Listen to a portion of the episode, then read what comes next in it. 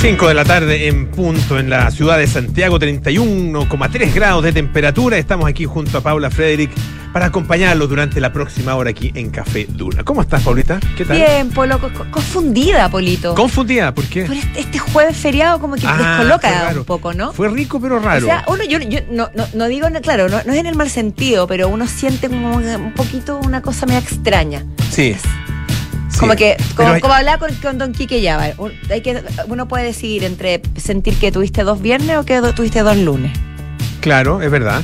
Pero tiene lo, bueno es que si yo encuentro que no alcanzas el lunes, porque no, no, alcanzas el No, porque ayer en la tarde no era, no era depresión de día domingo. Absolutamente no. Porque se decía, ah, total, mañana es viernes, sí, así que el último día de la semana. Sí, comparto. Pero a lo que voy es que estoy Gratamente o sin calificativo. Simplemente un poco desorientada. Desorientada por el, por el día. me confundo, no sé qué día es. Me enredo, me enredo. Bueno, es viernes 9. Aclarémoslo, por favor, porque no creo ser la única. Sí, viernes 9 de diciembre. Viernes. Sí. Viernes 9 de diciembre, sí. 5 de la tarde. 5 2022. y comienza Café Duna. Oye, Aclarémoslo. el, pero estuvo bien feriado. Sí, mira, te cuento. viene bien. Tuve una actividad cultural muy entretenida que te la voy a compartir. brevemente. Cuéntame, cuéntame. Inedit. Inedit se inauguró el miércoles. Estás muy expectante con Inedit. Sí, es que es mi festival favorito si a alguien le importa o no. No importa. No, pero, porque me gusta mucho cómo se conjuga la música con lo, con lo audiovisual. Mm. Muy lindo. Eh, ayer tuve la suerte de ver dos documentales. ¿Ya? De una manera bastante maratónica porque uno era a las 7 de la tarde, el otro era a las 9 y uno ah. era en el Café de las Artes y el otro era en el Seina. Entonces salí de uno que se atrasó y me fui corriendo en metro al otro. Ya. Pero llegué. Ya. Y uno fue eh, The Court of King Crimson, la banda, histórica banda Crimson King, que cumple. Crimson. es que, no, perdón, es The Court of Crimson Cream. ah, ah Crimson King. Crimson King, ya. King Crimson. Ya. Es como un juego o sea, es como la, corte del rey Crimson, una cosa así. Pero cumplieron 50 años y tiene y está extraordinario el documental porque tiene mucho humor, además los virtuosismos de esos músicos es sublime, hace un repaso por, por toda su carrera y por todas las personas que han pasado los distintos instrumentos y se eh, enfoca en la figura de Robert Flip que es un controversial personaje. Así que muy bonito. Y luego, cha cha cha chan, fui a ver el de Sinead O'Connor. Ah, no tengo palabras. Realmente es indescriptible. Así, ¿eh? Es una belleza. Es, es una belleza. Pero eh, es, es, un documental sobre la vida de Sinead O'Connor. Sí, completa pero No, no está completo. Está muy enfocado en el periodo, en su infancia, pero de manera mucho más onírica, un poquito imaginada, quizás, no, es que te muestren imágenes. Y en la época de Nothing Compares, de su, del éxito mundial, de la llegada de golpe a la fama y de la polémica que, que hubo en Saturday Night Live cuando rompió la foto del Papa. Ah, verdad. Toda la polémica que conllevó eso y, y, ahí hace, hace, un corte y nos sigue mucho más hacia adelante. Ya, Está más enfocado en su juventud. bonito. Sí. Bonito que tremenda mujer, tremendo estandarte. ¿Los dos incorporan harta música o sí. poco? Incorporan música, no tan, no tanta, pero sí, incorporan bastante música. Y lo lindo que me, lo que me gusta del Inedit es que se crea una, una, especie de híbrido entre audiencia de cine y concierto. Ya. Entonces la gente aplaude, canta las canciones, ah, tararea. ¿En serio? Mira. Al final aplaudimos como, si hubieran estado ahí. La gente, la gente va con las poleras de, de las bandas. Qué buena. Entonces es bonito así que muy recomendado. Y hoy día voy a ver el de Ennio Morricone, así que el, próximo lunes les puedo contar eh, de qué, cómo fue. O está como en, eh, en la India, que en las películas de Bollywood, que se tiene mucha música también, la gente baila en el cine. Entonces se, se meten en los pasillos hacia adelante, qué sé yo, y bailan. y pues, Además son bailes muy especiales los de Bollywood. Muy especiales. Y también como en la película precisamente de, Giuseppe Tornatore, eh, Cinema Paraíso, que es el director del documental sobre Ennio Morricone, que muestra en el cine en Italia, donde los niños, no sé si te acuerdas de las escenas, tiraban, sí, pues, hablaban, nacían guau, fumaban en el cine, conversaban entre ellos, peleaban, en fin. Eso. Muy bien. Así que quería compartir. Muy bien. Yo me pegó una maratón de The Crown. Este sí. Terminé la última temporada. Y te, y te sorprendió gratamente, me, me, gustó, me gustó. Es que no sé si te comenté que no me había gustado mucho la me anterior. Dicho, me habías dicho la vez anterior. Un poco la anterior. Sí. Eh, y me reconcilié con esta. Eh, tiene, tiene algunos capítulos muy, realmente muy buenos. Eh, pasa algo raro con el, con el personaje, o sea, con el actor que interpreta al príncipe Carlos, con Dominic West.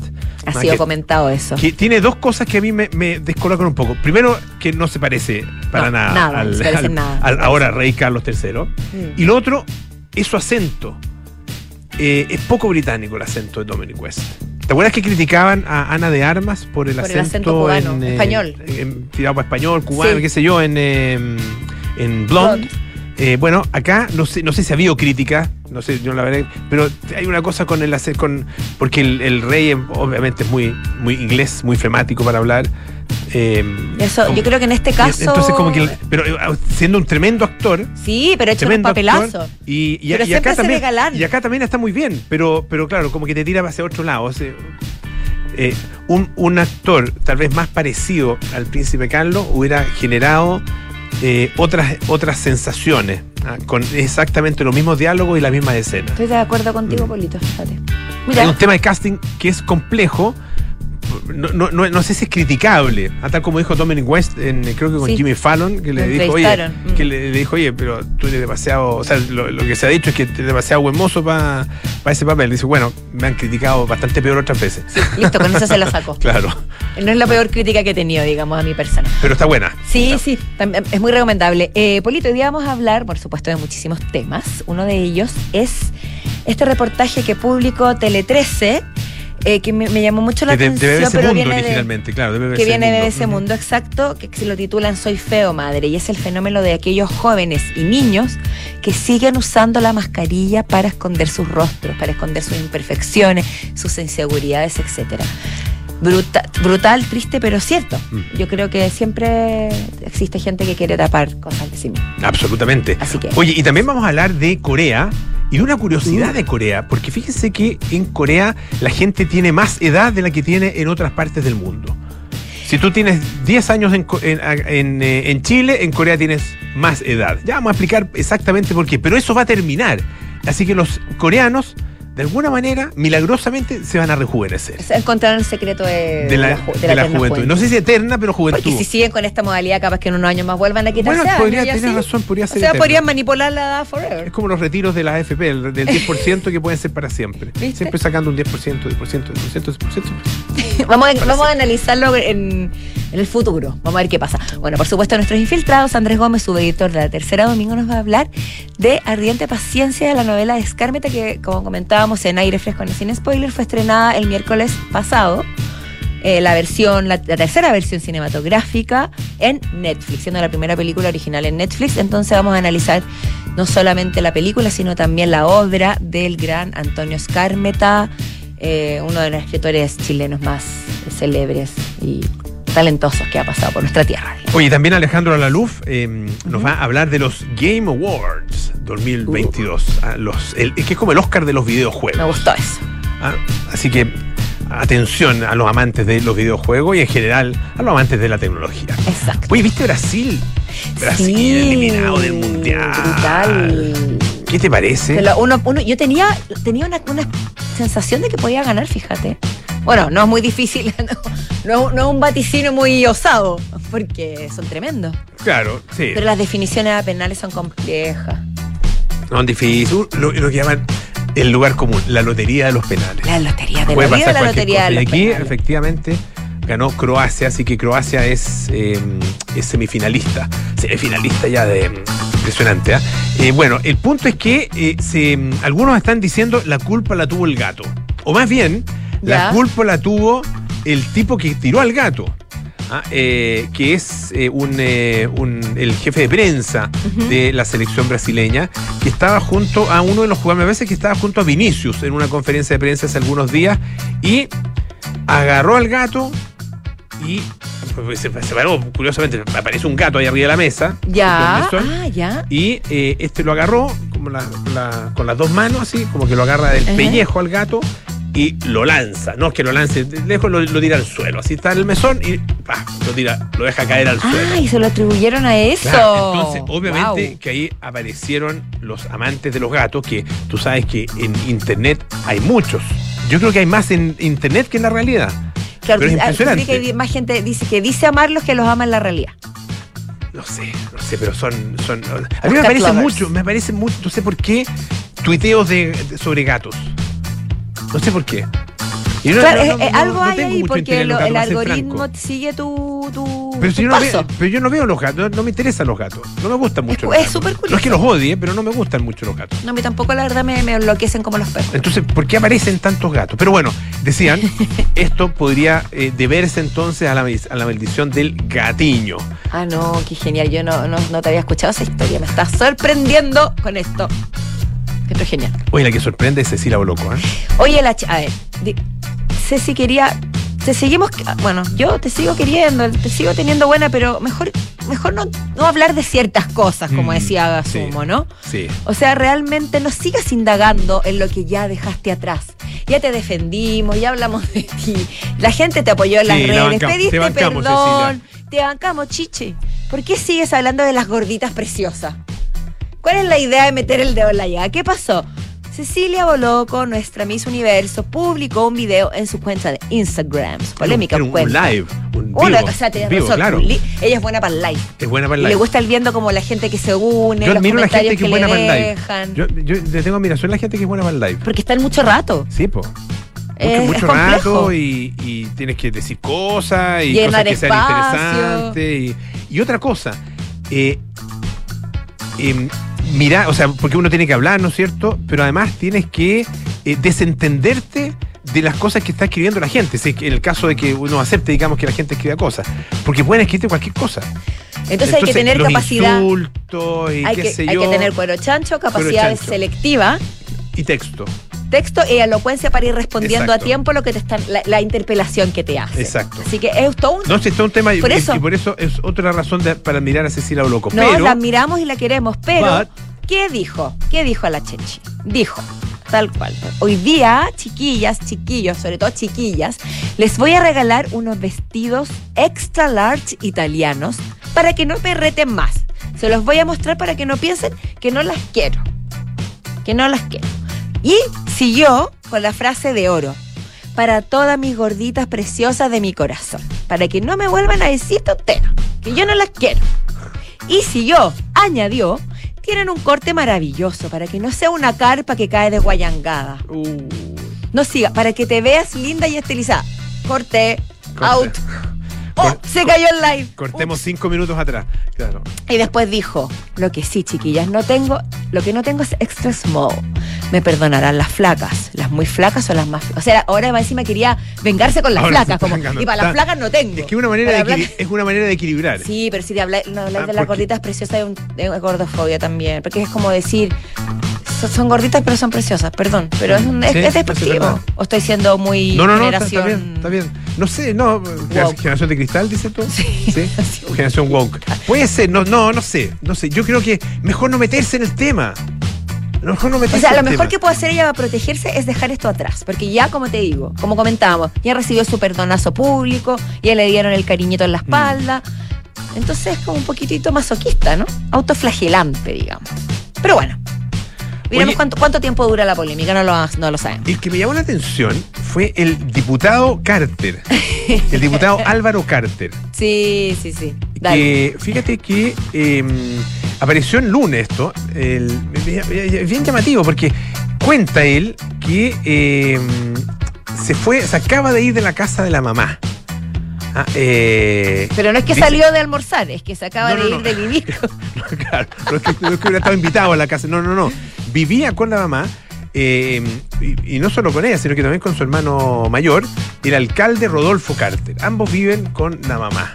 Con la mamá. Pero el, pero el caso del diputado eh, Álvaro Carter acaba de irse de la casa, acaba de formar dice, su propia familia junto a su pareja, eh, con la que lleva más de 14 años, y su pequeño hijo Diego, de un año. 42 años. Ese era el punto al que quería llegar. La edad es clave. 42 años.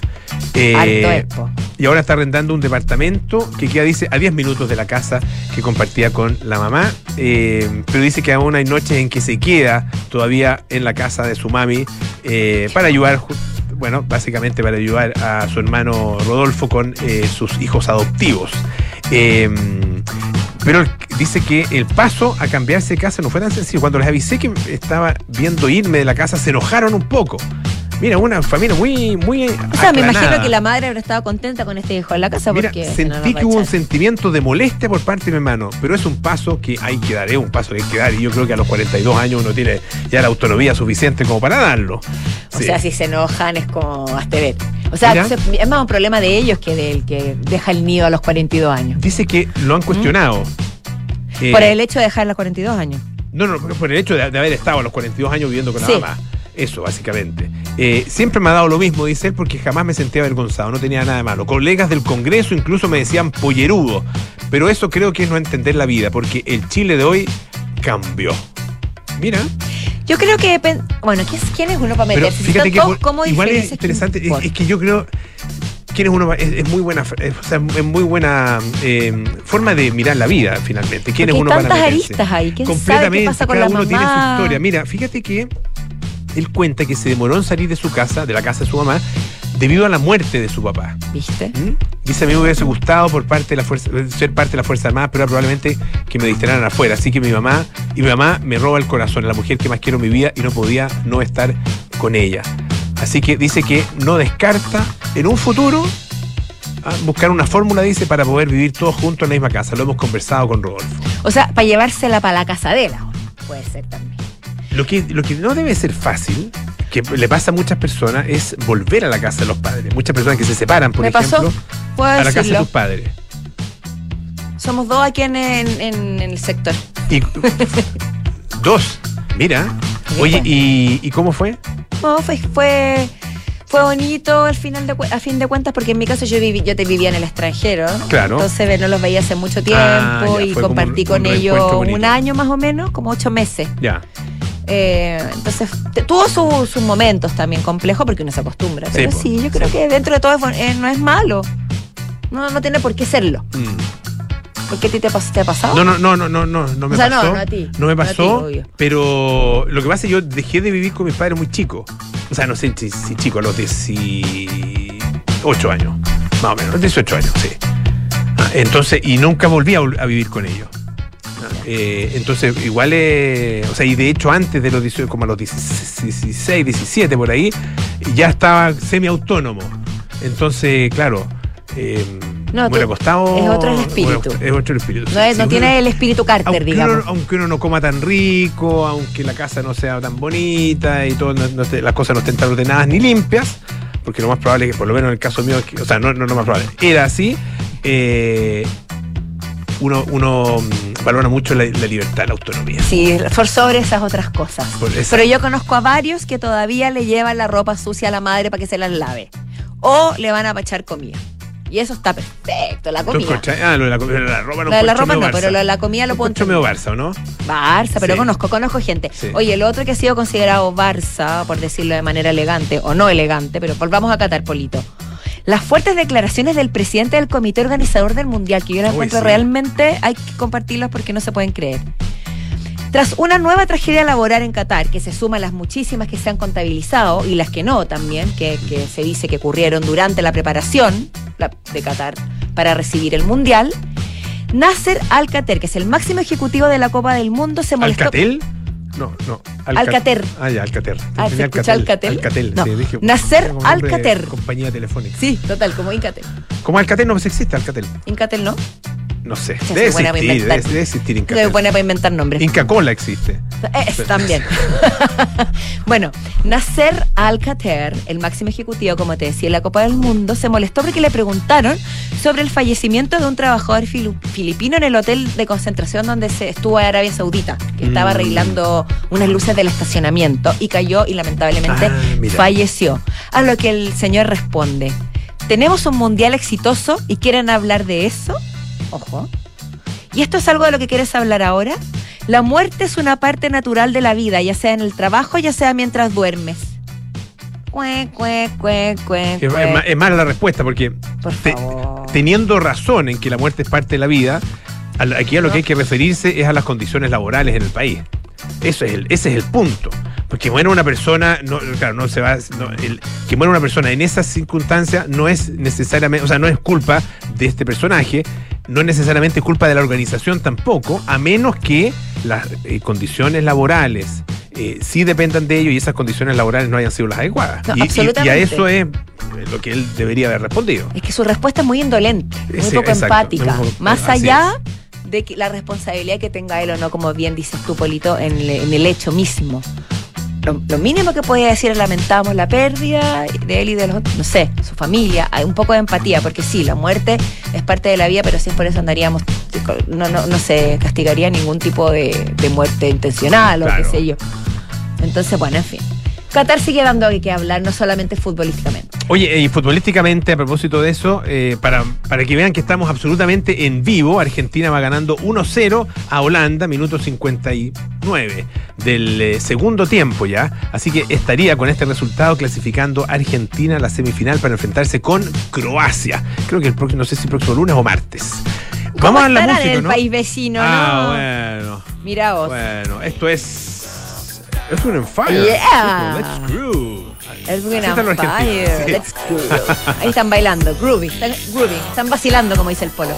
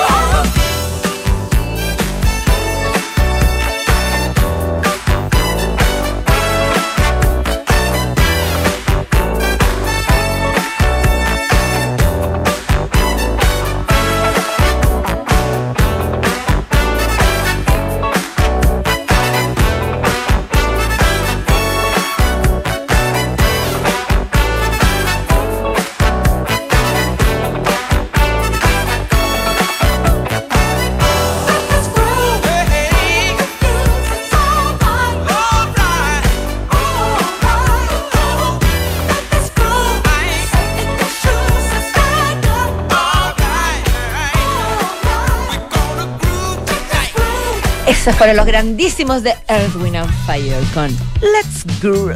Qué buena, qué ganas de bailar que Oye, dan esta siguen, canción, eh, ¿eh? siguen grooveando. Oye, los estuvieron argentinos, grubeando sí. hace poco en Chile, de hecho, en el Copolicar. ¿Es Wind Fire, sí? Yeah. Y serán, no- serán los originales, serán Es los que- mismos, es ¿no? que lamentablemente- Pero es que es como, no sé, como nos esas han bandas donde puede haber cambios. Sí, Puede haber cambios, son como, como, King Crimson. Bueno, como los Jaiba, Sí. como los Jaiba, donde ha habido harto cambio. Claro, Por obviamente partida, porque nos han que... dejado. por- sí, pues. Lo mismo que sí, en pues. el and Fire. Han habido, no sé si dos o tres que ya se Ah, mira han tú. partido. Ya, mira. Sí. Oye, eh, poniéndonos un poco más, más no, no tan groovy, sino que más serios. Una de las consecuencias que parece, al parecer, según este reportaje publicado por el Tele 13 de BBC, BBC News Mundo, es que algunos adolescentes estarían manife- manifestando en las redes sociales que siguen usando mascarillas. Pero esto a pesar de que ya no sea necesario, de que ya no sea obligatorio. Como en el caso de, bueno, la mayoría de los países del mundo. Sí, Todos Sí. ya, es- ya es, es opcional.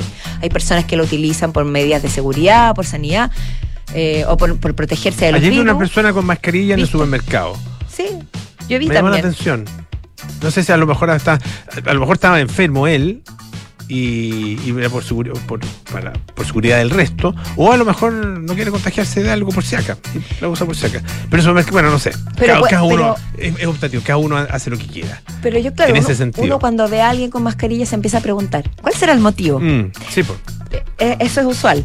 Pero lo, lo- lo- lo fuerte de este reportaje es que al parecer los motivos no tendrían nada que ver con la salud, Polito. Tenían que ver con el físico. Ah, mira. Dice que eh, sería un objeto que les permitiría ocultar su rostro y lidiar con sus seguri- inseguridades sociales. Por ejemplo, aquí cuentan el caso de una chica que se llama Laura y dice, tenía 10 años cuando comenzó a hacer una máscara por las mismas razones que todos, por protegerse del COVID. Y después de tres años, como comenzó su pubertad, y ella entró a la Mm, pubertad, ya. la máscara tomó otro lugar en su vida porque le permite esconder sus espinillas, el crecimiento de su nariz. Porque en la adolescencia todos sabemos que la el rostro cambia muchísimo Sí. y se pone un poco deforme, se hincha, crece la nariz antes que el resto de la cara, salen muchas, sale acné, qué sé yo. Entonces ella, con- ella confesó que, eh, que era, ese era el motivo y esta historia es una de los cientos de relatos de jóvenes específicamente brasileños, dice este reportaje, ¿Ya? que hay en las redes sociales que dicen que les cuesta salir a la calle sin mascarilla porque les da vergüenza mostrar su cara. Qué tremendo, lo encuentro. Igual tremendo, sí, pues. Sí, que, ah, y, y otro aspecto que yo creo que todos lo pensamos alguna vez, yo al menos lo pensé durante la, la pandemia más dura, que la máscara de repente te ayuda a pasar desapercibido, eh, a reducir las interacciones sociales, a que no te reconozcan. Eso alguna vez podemos haberlo todo utilizado. Sí, sí. O de repente hay días en que uno no quiere que lo vean, no quiere que lo miren, no quiere que, que sal- te saluden. Te y la mira- mascarilla te mira- era perfecta. Te miran mucho, te saludan, no, no, no, porque puede pasar, pues. Puede pasar. O sea, No, O- no en las calles. cierta- A ti te puede, a ti seguro te pasa, pero no en las No. calles, sino que quizás en. Sí, igual me encuentro con gente. ya. En la vía pública, en Y, eventos, en el y- y- cine. y quisieras no encontrarte. Hay en, algunos uno casos. tiene ganas. En algunos casos. que anda como con el carajo. Es que si te conocen, es, es más fácil, porque te, te- te- ahí, ahí te, O sea, si te conocen esas, esas personas, te van a, a No, sí me reconocer pasado que me inmediatamente. reconocen po. igual, como que Sí, te miran po. dos veces y ya te sacan la foto. Yo también lo he hecho. Yo una vez andaba, estaba en, fui a, a reportear uno, cuando fueron una- los aluviones en el norte, allá en, y estaba en Copiapó, y había, había bueno, mucho, mucha tierra, mucha mucho polvo en suspensión, porque estaba, bueno, había quedado la embarrada en Copiapó, en- bueno, en varias ciudades del norte. Eh, el tema es que andaba con mascarilla, andaba con un anteojo oscuro y un jockey. Ya, o sea, no me reconocía ni yo. Ninguna posibilidad No. de reconocer. Y de repente me gritan, ¡Buena Polo! Esa persona, no, No sé, sé si cómo- quién no era, pero te tenía súper Me estudiado. tenía estudiado, yo no sé, la Reconocía oreja, me otras partes de la anatomía. Ah, no sé, no sé, no sé si tengo alguna tan llamativa. Te reconocía por Eh, detrás, por ejemplo, no sé. No, me refería a la, a la nuca. Ah, o al, pues, o a la- ah, ya, o al pues. lóbulo de la oreja izquierda. Puede ser. Oye, Eh, eh, cuéntanos, por favor, lo de, lo muy de corto, Corea, los coreanos. Fíjate que se aprobó una ley que elimina el método tradicional de contar la edad. Ah, eh, y se adoptó en Corea el, el estándar internacional que es contar la edad, eh, ¿no es cierto?, en la medida en que se van cumpliendo los años. Un niño que cumple un año, 12 meses, tiene un año, ¿no es cierto? Claro. cuando, cuando eh, pasan 24 meses, tiene dos años, etcétera. Pero fíjate que actualmente eh, dice que ellos le van a restar el año 2023 uno o incluso dos años gracias a la nueva ley. Ellos tienen lo que se llama la edad coreana, que entrega un año de edad a las personas en el momento en que nacen. O sea, tú naces, tienes un año. Ya, ¿Ya? o sea, vienes como con un año. Tienes como un año Como en- por defecto. Claro. Y vas sumando cada 1 de enero, sumas otro año. O sea, si tú naciste en diciembre, tienes un año, ¿no es cierto? Sí. El, el- el- no sé, qué sé yo, el 5 de diciembre. Naciste el 5 de diciembre, tienes un año en el momento Cumpleaños de, de mi nacer. hermana, dijiste. Mira, bueno, eh, en, la- en el momento de nacer y Sí. Cuando pasa un mes, es primero de enero y ya tienes dos años. Pero en realidad ni siquiera tienes dos años, tienes un mes de vida. Así, así lo cuentan los coreanos. No me gusta ese sistema, déjame decir. O sea, yo, por ejemplo, en mi caso, yo tengo 56, eh, cumplo en septiembre, ahí cu- cumplió 56. O sea, para el método coreano tendría, tendría 57. Y en un mes más, o sea, en principios de enero, tendría 58. Brutal. O sea, brutal, pues. pues, brutal. Así que Corten el deseo. Ya, Bueno. ya con suerte uno puede lidiar con los años que tiene. también tienen, fíjate, agregando. en, eh, en eh, Corea, un método para determinar la edad legal para fumar o, o- o tomar, que atribuye cero años de edad a los recién nacidos y luego suma uno cada uno de enero. O sea, un- es distinto. Por lo tanto, tienen que tener más, más edad de la que tienen los. Que la- claro, más edad de la que tiene eh, una persona.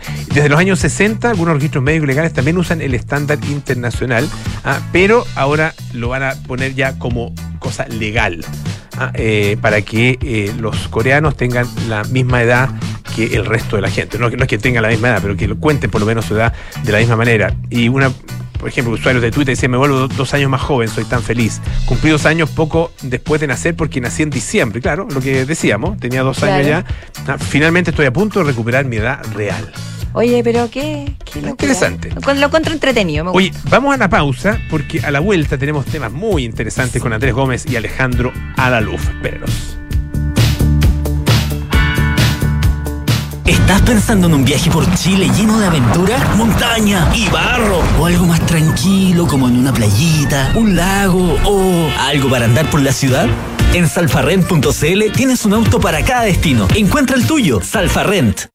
AES Andes está acelerando el futuro del hidrógeno verde en Chile con el lanzamiento de su primer Open Season. Invitamos a todas las empresas de todos los sectores a acercarse, participar y ofertar por este combustible renovable que les permitirá implementar soluciones más sostenibles para sus negocios. Juntos damos un nuevo paso en la transición energética del país. Vamos por nuevas formas de generar energía. Más información en aesandes.com slash open season. AES Andes, acelerando el futuro de la energía juntos. De Fontana presenta El cambio es hoy.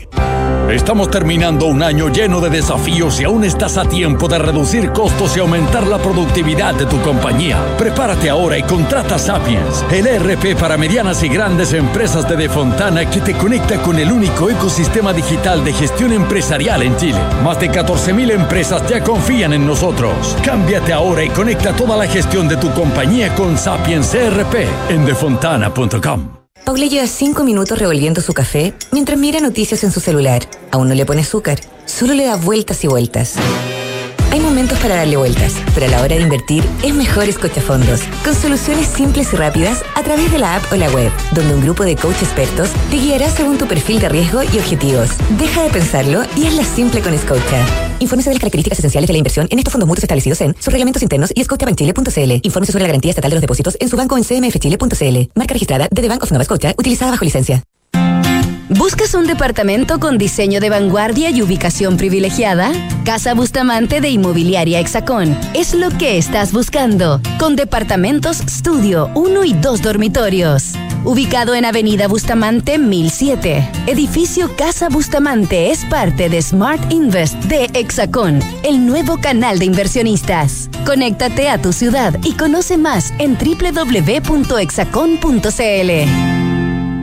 Amor, ¿crees que todo salió bien? Sí, mi amor. ¿Y sabes qué es lo que me deja más tranquila? Que sé que mi mamá hubiese querido apoyar a María Ayuda. ¿Y cómo?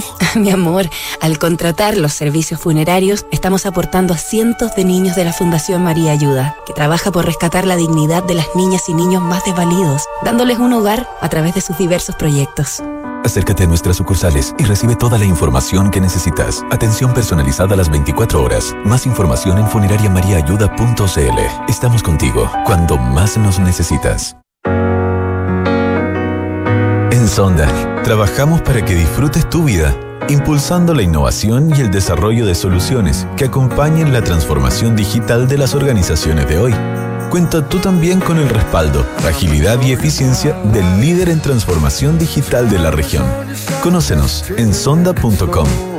Porque en Sonda trabajamos para que disfrutes tu vida. Sonda. Make it easy. Europa, Asia, América, Gran Bretaña, Estados Unidos, Chile. ¿Y entonces dónde invertir nuestro patrimonio? En MBI Inversiones pensamos que el mundo está lleno de oportunidades. Lo llamamos Inversiones sin Fronteras. Por eso, cuando invertimos, buscamos en los cinco continentes para obtener los mejores y más seguros retornos para nuestros clientes. Acércate a MBI Inversiones y cuenta con nuestra asesoría personalizada, porque en MBI Inversiones invertimos sin fronteras. Conoce más en mbi.cl. MB Inversiones. Desde 1998, coinvertimos sin fronteras.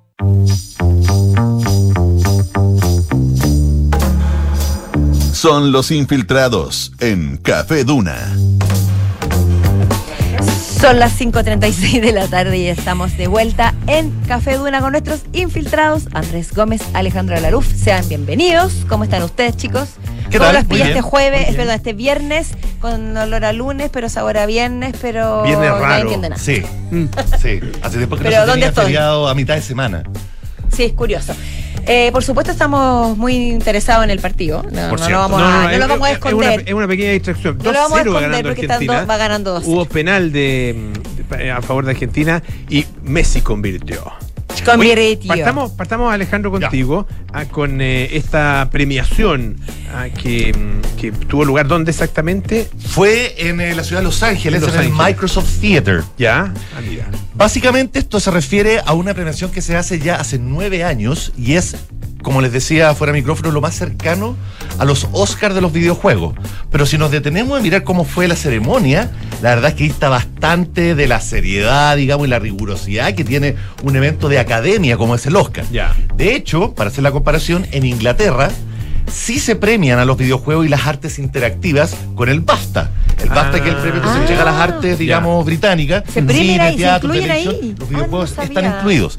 En Ya. cambio, en, en- en- en la Asociación de Artes Cinematográficas Norteamericanas, los videojuegos no están incluidos. Entonces, la propia industria tuvo que hacer su propio evento, digamos, eh, a partir de la cabeza de Geoff Knightley, que es un periodista eh, parecido a mí de alguna manera, pero que sí tiene, digamos, la espalda para poder hacer este tipo de eventos. Este es el noveno año. Lo interesante, más allá de la, de la premiación y de los ganadores, es que esta es una transmisión que tiene muchísimo rating, sobre todo online, y que, a diferencia de los Oscars, es un evento más bien comercial y medio medio artesanal, te diría yo, con toda la plata que hay detrás, porque este, este personaje, Geoff Knightley, que es un amante de los videojuegos como pocos deben haber, eh, es un tipo que la hace todas, presenta a los invitados, presenta las nominaciones, hace menciones comerciales entre medio, entonces es un poco circo pobre de alguna manera, Ah. siendo que el evento igual es bonito, el escenario es bonito y todo. ¿Cómo se llama? me acordé. Espera, lo voy a buscar primero. Ya. Un diseñador, un diseñador argentino que hacía uno. Pero ya, ya me voy a acordar. Entonces, eh, más allá de, insisto, de las premiaciones, lo que más hubo fue adelantos, trailers y cosas por el estilo respecto a los juegos que se van a venir eh, durante, a partir del próximo año. Entonces la gente claramente se veía mucho más entusiasmada por el anuncio de la secuela de un juego popular que de los premios que se les daba a los Ya, mismos es que eso te ganadores. iba a preguntar. Me imagino que, claro, que al final Entonces, el interés está ahí. Es un, es un evento No en los tiene- mejores del año. Lo es, lo es, pero le- se le da un protagonismo mucho más bajo que los juegos que se vienen. Los anuncios que se hacen en la industria de los videojuegos tienen mucho más peso que simplemente premiar a alguien por un trabajo ya hecho. Lo cual a mí personalmente, quizás porque soy más viejo, no me gusta tanto. A mí me prefiero una ceremonia como los Oscars, donde realmente se premia a la industria y a las personas que integran esa industria con sus trabajos. Y donde, y donde tampoco muy- es muy raro que se hagan anuncios. Eh, la verdad Yo es no- que el no- cariz que ha tenido los Game Awards año No, tras digo, año eh, es ese. Sí, pero en, en otras premiaciones de otras disciplinas No, no, se hace. no, no, no, no. No, imagínate los Oscars anunciando películas que se vienen No, para el año siguiente. trailers. Claro. Jamás. Entonces, eso es un poquito charcha, digamos. Pero finalmente es lo que hay, digamos, dentro de lo que es la industria o, el punto de vista norteamericano, es lo que hay. Y en ese sentido hubo dos grandes ganadores, no lo voy a dar la lista completa por supuesto, pero hubo dos grandes ganadores que se llevaron la gran mayoría de los premios. El gran favorito era la secuela del muy popular God of War, un título que probablemente han escuchado, muy popular en PlayStation 2 y en adelante, y que tuvo una reinvención hace un par de años eh, con un juego que más allá del juego en sí tenía una narrativa que era muy buena porque coincidió donde cuando yo fui papá. Entonces, el juego te cuenta la relación entre un padre y un hijo. Ya. Ajá. Y en ese sentido, la narrativa entre los videojuegos están agarrando un peso que está siendo cada vez más importante, lo cual efectivamente le está dando una seriedad y otro cariz. No es simplemente que, que juego, digamos, mata más monos, sino Ajá. que también hay una cierta observación a la excelencia creativa. O sea, va a llegar un punto que le van al premio al mejor guion de video. No, de hecho ya existe. ¿Existe el premio? Existe, ya existe. Al mejor A guion la en mejor narrativa, a la mejor Se le llama narrativa. narrativa. Pero es narrativa es lo porque mismo. no es un guion, el guion es obviamente un texto Sí. establecido Claro. que hay que respetar, en cambio la narrativa en videojuegos puede variar de alguna manera de acuerdo a las acciones del jugador. Pero al, fin- al final de cuentas es el, es el esqueleto que Sí, sostiene sin la- duda. el relato. Sin duda. Ya. Entonces, el juego del año, si bien el God of War fue el que se llevó la mayor cantidad de preseas, se llevó 10 premios, eh, incluyendo eh, apartados técnicos, apar- eh, incluyendo narrativa, incluyendo mejor actuación. Christopher Judge, un actor que hace de, God- del Kratos, que es un tipo pelado, musculoso, eh, eh, la verdad es que es súper intensa esa actitud. Y a tal punto que el que entregó ese premio fue nada más y nada menos que Al Pacino. Ah, mira. Ah, pero Al Pacino salió del escenario, llegó medio desordenado, Ya. como es su estilo hoy Cuando en no. día, y dice, bueno, la verdad yo no juego mucho videojuegos, pero esta actuación me voló la cabeza. Y ahí salió el ganador a recibir el premio y todo.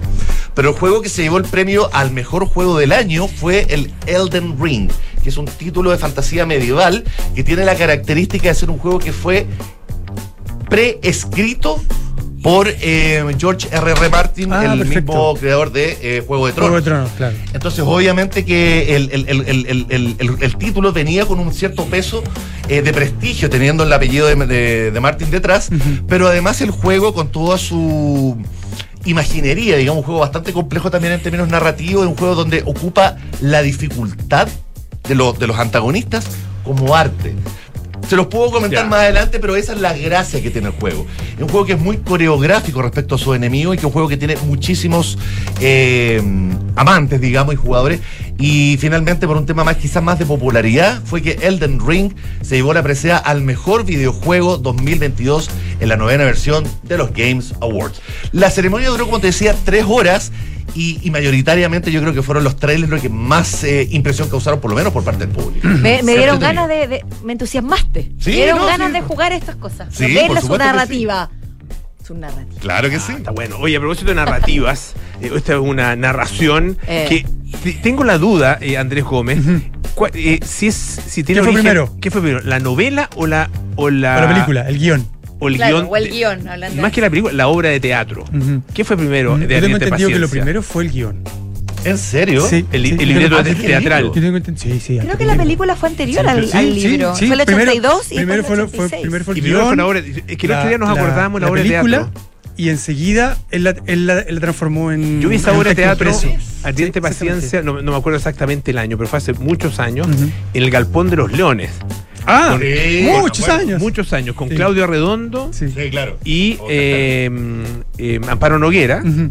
Eh, en los papeles protagónicos, eh, con eh, Julio Jung de Pablo Neruda, Neruda, claro, con María claro. Elena Dubochel Sí, y sí, sí, dirección de Héctor Noguera. Sí. Y eso tuvo mucho tiempo en cartelera, Mucho yo me tiempo, acuerdo. mucho tiempo, Ujú. sí. sí, sí. Mira, Y, y, obviamente existía como obra de teatro, pero no existía Claro. en ese minuto como novela y menos aún como película. claro, de- de- no, pero como película sí existía. Yo No, creo. la película fue posterior. Yo tengo entendido que la película fue. Mira, Mira, la película, estamos sabe. hablando de Ardiente Paciencia, la película, ¿cierto? Sí, sí, sí. El- que es del 83. Yo creo que la obra es. Te, te la voy a buscar. Bueno. vamos a buscar. Tenemos, tenemos, tenemos una controversia ahí, pero ahora. ahora Claro, la lo película lo que- fue el 83 y el libro el 86. ¿Viste? ¿En serio? Sí, Sí, pues. sí. Sí, yo tenía más o menos, más o menos esa era, esa era la, la- la información que yo tenía. Yo también. La película, la- bueno, la película original es de Antonio Escármeta, ¿cierto? Es una película que se filmó en Portugal, con actuaciones de mm, Roberto Parada, como Neruda, eh, Oscar Castro como, como Mario, el arcartero, y Mar- una joven Marcelo Osorio como Beatriz. Ahora hay una nueva versión que se acaba de estrenar en Netflix, eh, que dirige Rodrigo Sepúlveda, y es una versión que tiene bastantes diferencias, tanto con la versión de Antonio Escármeta como con la versión que después hizo Michael Radford, ¿se acuerdan? ¿Cómo olvidarla si estaba Máximo. Troisi? Estaba el más- ídolo máximo. Postino, exactamente. Que esa película es una. Má- Máximo Troisi, eh, María Gracia Cuchinota, Sí. ¿cierto? Y Filip. Y Felipe Norea, ¿no? Y Felipe Felipe Norea, exacto, que era, que era, que era, de- era, era Neruda. Bueno, esta nueva versión eh, la dirige Rodrigo Sepúlveda, los actores son eh, Neruda, en este caso lo encarna mm, César eh, Claudio Claudio, Redondo. Redondo, Claudio Redondo, y los actores son actores jóvenes, eh, Vivian Diet y Andrew Barstead. Sí, tiene un nombre. Sí, como. No sé de dónde es. Yo tampoco. Como, de- Son- como gringo. pero son actores, son actores chilenos, eh, son actores más o menos jóvenes. Tiene la particularidad de esta versión que tiene eso, tiene como más, más juventud en su, en su. De hecho, Claudio Redondo se ve más joven que Roberto Parada, por ejemplo. O que Filip. No eres. No que, y de hecho, el pueblo me contaba que fue el primo Claudio Redondo quien interpretó a Mario en la de obra de teatro. Ah, sí, de teatro, claro, sí, pues. Yo no sabía eso. Bueno, Sí. Es- esta versión de Netflix, eh, producida por Netflix, presenta varias eh, diferencias con las obras con las obras anteriores. Eh, primero, lo que hablábamos de la jovialidad de los de los- de los intérpretes. Por otro lado, el personaje de Beatriz, que era el personaje de María Gracia y de, Mar- y de Marcelo Osorio, es menos ingenuo en esta versión. Por lo que yo he visto, no he terminado de verla, yo le, di un visionado más o menos rápido. Eh, es menos ingenuo, es menos silvestre. Eh, las primeras, las- sobre todo Marcelo Osorio, un personaje muy ingenuo que, que, mm, que cae muy rendida como a los versos que le cuenta Mario, ¿cierto? Esta Que es una que mujer Mario. empoderada, pues Esta sí, es una tiene mujer que totalmente serlo. empoderada. Entonces, es de alguna manera la actualización del, del cartero Neruda a, a- a los tiempos del feminismo. Sí, total. Otra particularidad que tiene es que se rodó en Chile. Se rodó en Isla Negra. Se rodó en Isla Negra. Preciosa. Se la rodó- fotografía es muy linda. Eh, en la fotografía muy bonita. Maura La- Morales Bergman, así es. directora de fotografía chileno-italiana. La primera, la primera versión se rodó en Portugal, la segunda en Italia y esta es la primera que se, que se en, en- Chile, en Isla Negra, los escenarios originales. La casa de Neruda es la casa de un, de un pescador de la, de, de la zona, está todo como muy, muy, muy, muy familiar, muy, muy nuestro, muy, muy local. Em, hay algunos personajes nuevos, hay una monja, eh, eh, ¿cierto?, que cocina, que, que no está en, en la obra original. Em, el nuevo guion es de Guillermo Calderón. Eh, lo- los anteriores eran de Antonio Escármeta, el del postino era Escármeta y Radford, entiendo. Y el personaje, no, no me acuerdo las otras versiones del, del, del locutor de radio que, que hace Sergio Campos. Es Sergio Campos, exactamente. A mí yo encontré nota, me gustó mucho el, el rescate que hacen de la radio comunal. Sí, sí, sí. Eso lo encontré muy lindo. Sí, sí. Sí, che- sí. eh, Ahora, dice el señor Antonio que la señora Juana va a llegar con la encomienda, que lo vaya a buscar en la estación a las 8, que no se atrase porque viene bien cargado. Me Sí. encanta. Eso me es- gustó. Es, muy bonito eso, es muy, muy bonito ese recurso. Es más corta. O sea, digo, el periodo que transcurre es más corto. Entiendo que solamente el 69. En cambio, el anterior, si tú te acuerdas de la ardiente paciencia, terminaba con la detención de Mario.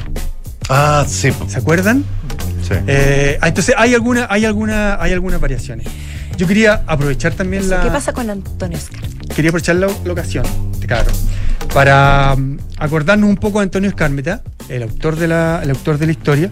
Escármeta, eh, como ustedes saben, recibió el Premio Nacional de Literatura. literatura. Después de eso, eh, él enfrentó un cáncer, estuvo muy delgado, eh, superó el cáncer, eh, pero después del cáncer ha enfrentado algunas dificultades de, salud, eh, algunas vinculadas también como a su memoria.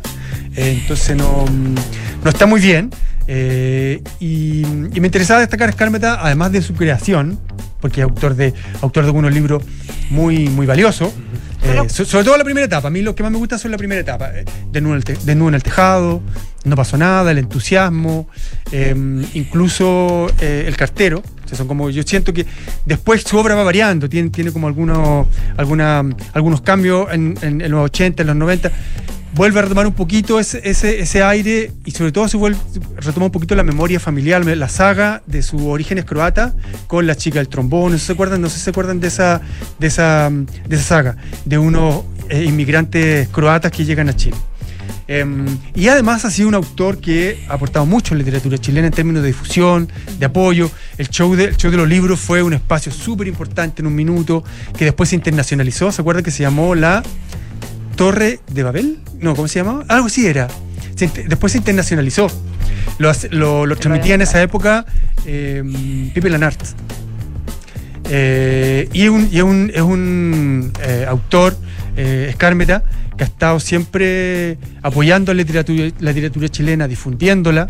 Eh, fue muy cercano a, a Pablo Neruda, fue muy cercano también a, mm, a- a muchos otros autores de, de- de la generación latinoamericana, Cortázar, etcétera, se, se codió con todos ellos, digamos. Fue de alguna manera uno de los, uno de los autores jóvenes que, que agarró la última colita del vagón del lat- latinoamericano. Eh, ¿Tú sabes qué tanta, qué tan involucrado estuvo él en esta versión? Dado que tú dices que las condiciones de salud no son óptimas, tal vez, o su familia. Bueno, me imagino que obviamente hay derechos cedidos. Mm, sí, claro. Hay, con- hay eh, digamos, acep- aceptada digamos, Ujú. la versión, pero no sé si él se involucró de alguna forma. No, yo entiendo que no.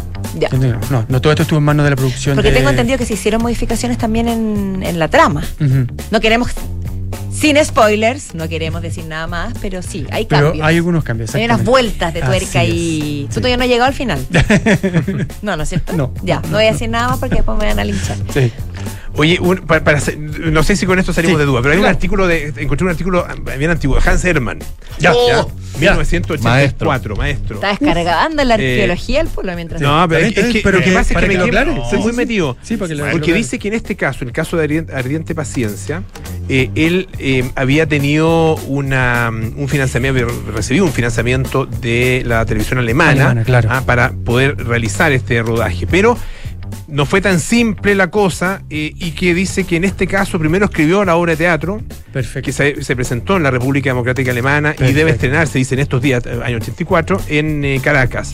Luego surgió la película, ah, pero el tema le seguía dando vuelta y tuvo su tercera encarnación en una novela que se, que se terminó, eh, que terminó a fin del año pasado y que debe publicarse el, el año 84. Perfecto, perfecto, O sea, perfecto. Fue primero la obra de teatro. Era, eh, eh, la idea la, eh, tuvo distintas versiones, claro, en, en ese orden, en definitiva. No sé si el guion para cine lo había escrito antes de hacer el libreto para la obra de teatro. pero Pero, tiene bueno. sentido que la obra haya sido previa. Pero multi- multimedia. ¿eh? Multimedia, Multimedia, total. sí. Oye, ya pues, Absolutamente. Andrés Gómez, buen Bueno, fin de semana. ¿ah? igualmente, Alejandro que esté muy bien. Muchas gracias Placer, también. pues. Nos Igual. vamos. Gracias por habernos acompañado. Eh, nos encontramos el lunes, por supuesto, a las 5 de la tarde. Ahora viene Enrique Llávar con las noticias y después puedes seguir escuchando a Polito Ramírez, Aire Fresco.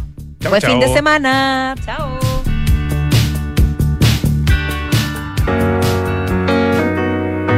Sonda, trabajamos